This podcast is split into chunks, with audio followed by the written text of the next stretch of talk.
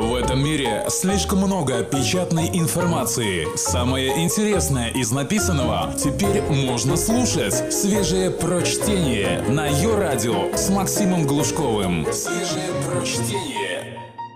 Сегодня поговорим о двух известных экстремальных алкогольных напитках.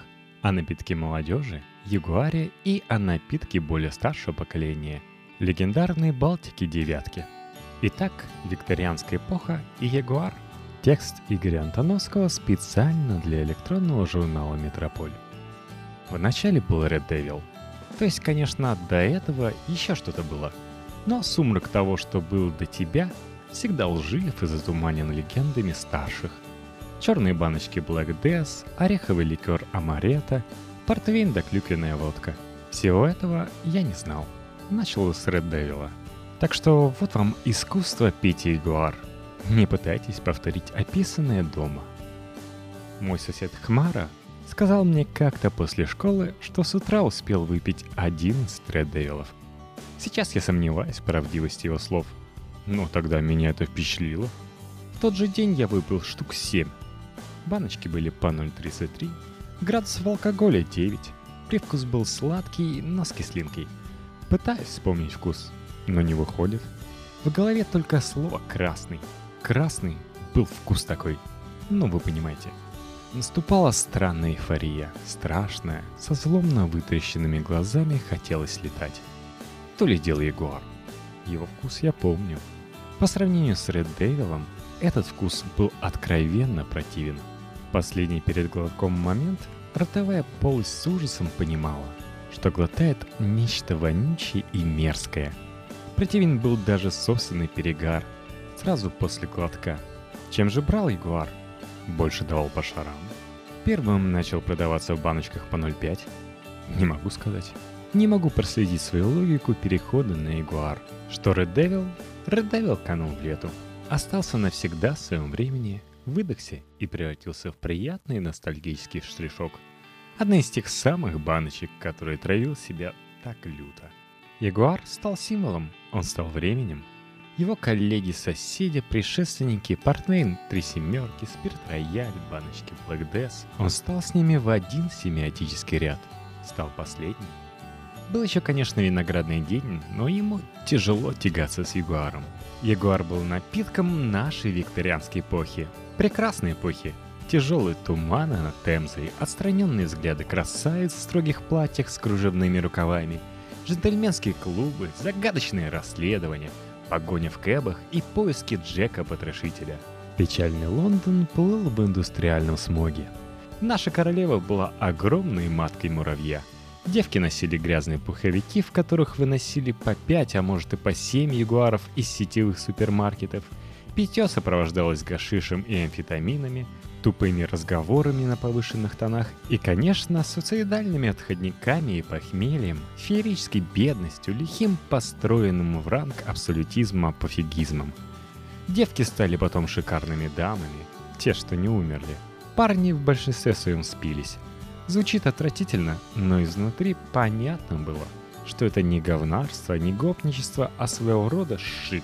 Да, та жизнь была отвратительная, я не люблю о ней вспоминать. Но я помню Ягуар. Иногда захожу где-то в лифт и вдруг сразу узнаю этот запах. Он остается, держится, хотя человек с баночкой мог проехать и полчаса назад. Потом, уже в другой жизни, я приехал в Москву на академика Челомея. До Калужской надо было идти через пустырь минут 15 вместе со всей полусонной толпой, спешащей с утра на работу. Меня тогда поразило совершенно утро. Видно, что никто из толпы еще толком не проснулся, но каждый идет с ягуаром. Пьет, бодрится энергией, набухивается, переживает викторианскую эпоху свою. Дышит на коллег, перегар ягуаровый невыносим. Шмон же лютый, но ягуар помогает открыть глаза, разлепить их, заливает шары по самый край и вывозит куда-то в жуть невыносимой жизни, на обострение ее. Дает справиться. Вот эти шли по пустырю и справлялись. Москва, думаю я, Викторианская Англия.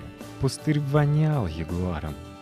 Ягуар, я подозреваю, и довел меня до больницы. Живот после него частенько болел, как раз в районе поджелудочной. Довести-то довел, но, возможно, и жизнь спас этим. Кто знает, что бы я делал сейчас, если бы продолжал пить, как тогда, вспоминая, как блевал ягуаром. Он вообще не переваривался. Такой же красный, только чуть спенившийся в желудке. Зливался назад. У Михи Попова на остановке возле 62-го отделения милиции в ларьке торговал священник. С него все и началось. Звучит как анекдот, но священник не торговал Ред Девилом, только Ягуаром. Про Ред Девил он читал лекции, что назвать напиток так могли только сатанисты. И мы, естественно, частенько троллили его, спрашивая именно Девил.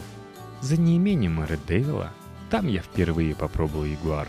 На остановке угол верности и Бутлерова. Теперь там обычный стеклянный павильон с неизменными таджиками, а тогда там сидел поп с окладистой бородой в рясе. Он приезжал на покоцанной семерке, раскладывал свои товары, купленные в ленте, развешивал заоблачные ценники. Он брал хорошую мзду.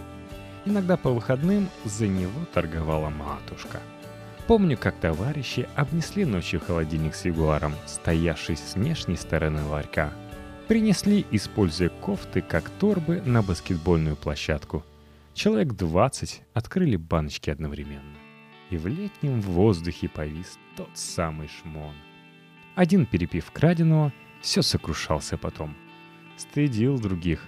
А если бы в ларьке работала твоя мама? Недавно я видел имиджевый ролик компании, где дикторский задушенный голос рассказывает, насколько напиток является безвредным. Счастливые молодые люди в ролике употребляют его в клубах, на рейвах, похожих на глянцевые картинки ночной жизни начала 2000-х. Неплохая попытка. Только в сознании народа этот красный манючий коктейль навсегда ассоциирован с другим. И эти ассоциации ничем не выбьешь. Только свежее прочтение на Йо-Радио. Я говорю о его эпохе наша, викторианская Англия, по той же причине, по какой туалеты называют комнатой для размышлений. Употребляю красивую метафору, чтобы как-то оттенить ужас. Так что, конечно, никакие ролики не помогут.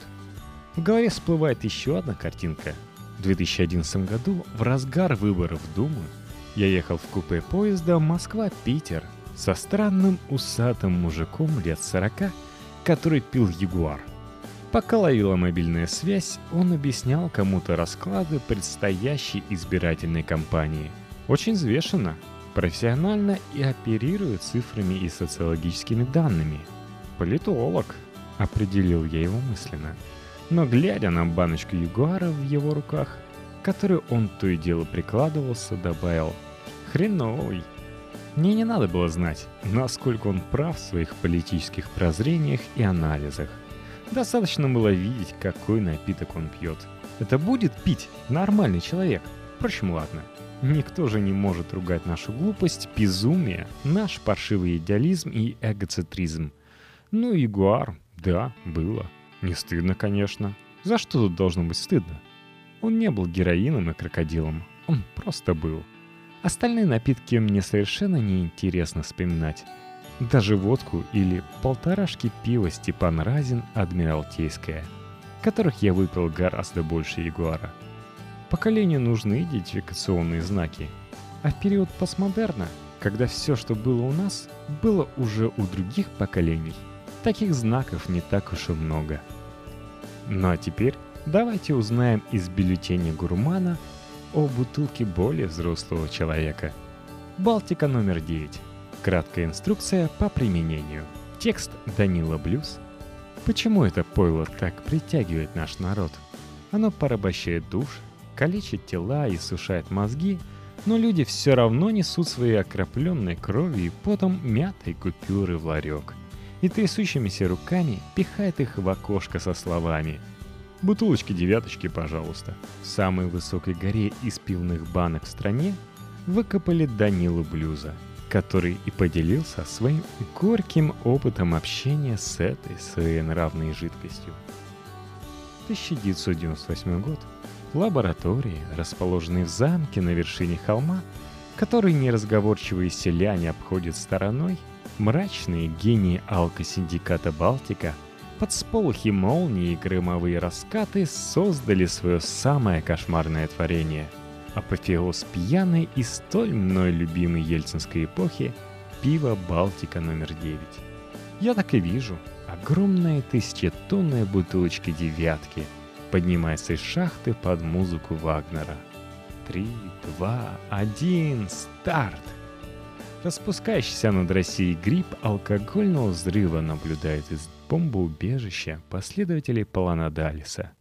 Им взрывом опаляет Дубровье, а вся Святая Русь надолго погружается во тьму алкогольного сумасшествия.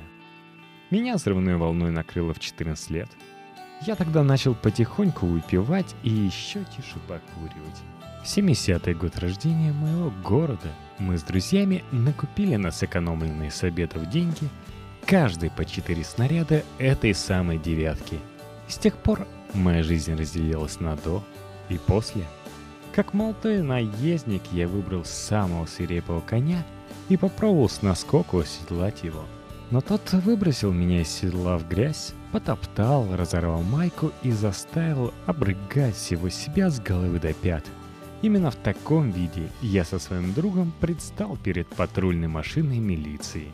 Если бы не мой отратный вид, блевотина и грязь на моих одеждах, и если бы не брезгливость ментов, провел бы я ночь в обезьяннике, а там, глядишь, выковал бы из меня криминальный мир достойного человека. Мобил бы сейчас отжимал, а не морал интернет. Еще Кастанеду, старый шаман и пройдоха Дон Хуан предупреждал – что потреблять тяжелые психоактивные вещества без опытного проводника нельзя. Окажись я тогда не в компании сопливых сверстников, а наедине со знающим гуру, который поведал бы мне все тонкости общения с демонами, заключенными в бутылке девятки, возможно, жизнь моя сложилась бы иначе, и я бы не набил столько шишек в череде пьяных бэт-трипов. Теперь полученное знание я хочу передать тебе, мой юный друг – этот горький опыт, все, что есть у меня, все, что я нажил за эти 15 лет беспрерывных вливаний. Ты можешь, конечно, со свойственной молодым горячностью отринуть мою мудрость. И как юный телемах, очертя голову, пуститься в плавание по бушующему морю девятки. Но я тебе этого строго не рекомендую. Посмотри на меня, во что я превратился, играя с этим пьяным дьяволом – Мое пузо вот-вот скроет все то, что ниже. Мои глаза укутаны тремя слоями стильных мешков, а в моем желудке бушует революция. Он требует полного суверенитета от меня. Так что не выпендривайся, мой любезный читатель, и внемли человеку, положившему печень на алтарь изучения этой страшной стихии. Свежие прочтение. Максим Глушков. Ее радио. Первое нужно ли мне это? Трижды взвесь все за и против. Осмысленность никогда не бывает лишней. Но в этом случае она просто необходима. Пойми, что оружие массового уничтожения, оно убивает слабаков, ломает им хребты, как хлебные палочки. Но крепкого духом девятка уважает и никогда не обманет. Она подбодрит его и придаст сил в трудную минуту. Она откроет перед ним дверь неземного счастья – где кураж и удаль, а дети героя будут одарены стальным иммунитетом к разного рода ядам и химикалиям. Скляни вглубь себя, помедитируй недельку-другую или сходи к духовнику, посоветуйся. Эти ребята дружат с потусторонними материями и подскажут тебе, насколько ты тверд для путешествия за грань. Ни один герой пал жертвой неосмотрительности. Сейчас на их надгробные камни своем сыт грустная собака — Второе. Сколько брать? Напомню, что девятка – напиток потусторонний, стихийный, и всю эту чушь про деление массы вашего тела на крепость спиртного оставьте для другого бухла. Девятка не поддается никаким расчетам. Избирателен всесильный дух девятки, и неизвестно, кого одарит она милостью, а кого превратит в безвольную жижу, бормочущую песни на газоне – Вроде бы вот, спортсмен, подтянут, молод, белозуб, могуч. Всю ночь марафонит по клубам и заливается полыхающими коктейлями. А только выпьет бутылку девятки, сразу же сходит с него спесь. Сразу теряет он человеческие очертания и оплывает, и плачет. А на другого посмотришь, трещавый, зубов нет, кепка на нем восьмиклинка, старый, пыльный, только что откинулся, а выпить может ящик, да еще потом бутылку разобьет о скамейку и пойдет брать здание городской администрации. С чем это связано? Тайна. Никто не знает. Один пассажир в душном плацкарте рассказывал мне, что работал на заводе «Балтика» и что будто для того, чтобы крепкое пиво лучше хранилось, в него добавляют мышьяк. В этом весь секрет. Но сдается мне, что это ложь. Ведь на перроне Самарского вокзала он вышел купить пуховый платок у старушки и пропал. Как такой человек может говорить правду? Так что для начала я рекомендую тебе взять одну бутылку. Третье. Как употреблять? После многих лет общения с пенно-золотым растлителем ты сможешь, как и я, употреблять девятку везде, в любых условиях, из любых тар, в любых количествах теплую, из мыльницы в жару, запросто. Но пока ты только причащаешься, поэтому спешить ни в коем случае нельзя. Максимально охлади бутылку, вкус теплой девятки оселит только луженая глотка. Неофитов же от нее выворачивают в кровавую изнанку. Желательно пить девятку на улице, где-нибудь на лавочке возле подъезда, или на карусели, или на качелях на детской площадке – или возле фонтана, что находится в центре твоего города. Девятка уважает такие места. Она любит, когда ее видят все, когда ею любуются. Она словно некрасивая подружка. Очень обижается, когда ее не выводят гулять. Сразу начинает думать, что ты стыдишься связи с ней. И тогда берегись последствий, мой друг. Девятка выцарапает тебе глаза и с корнем вырвет мошонку. А без мошонки что за человек? Так, женщина. Для твоего успокоения отмечу, что история еще не знает случая, когда до человека, пьющего девятку, доколебались менты или гопники. В сущности, они хоть и находятся по разные стороны закона, но и те, и другие сделаны из одного теста. Цель у них одна — доколебаться до тебя. Так вот, когда они видят в твоей руки сосуд с девяткой, то смиренно потупляет все свои очи и проходит мимо. Ты пьешь девятку, тебе уже нечего терять. Ты из тех, кто стоит над добром и злом. Между жизнью и смертью, между пивом и водкой. Ты потусторонен со всех сторон. Обязательно документируй изменения в самочувствии после каждого глотка. Важно знать, как твое тело откликается на девятку. Как только в бутылке останется пиво ровно на один глоток, выбрасывай его. Даже мне приходится в корчах усмирять беснующиеся в желудке цунами после последнего глотка – Новички же фонтанируют рвотой. Что вредит чистоте эксперимента? Не искушай Господа своего. Не пей подонка в. Я знаю только одного человека, которому это с успехом удается. Его зовут Кузьма.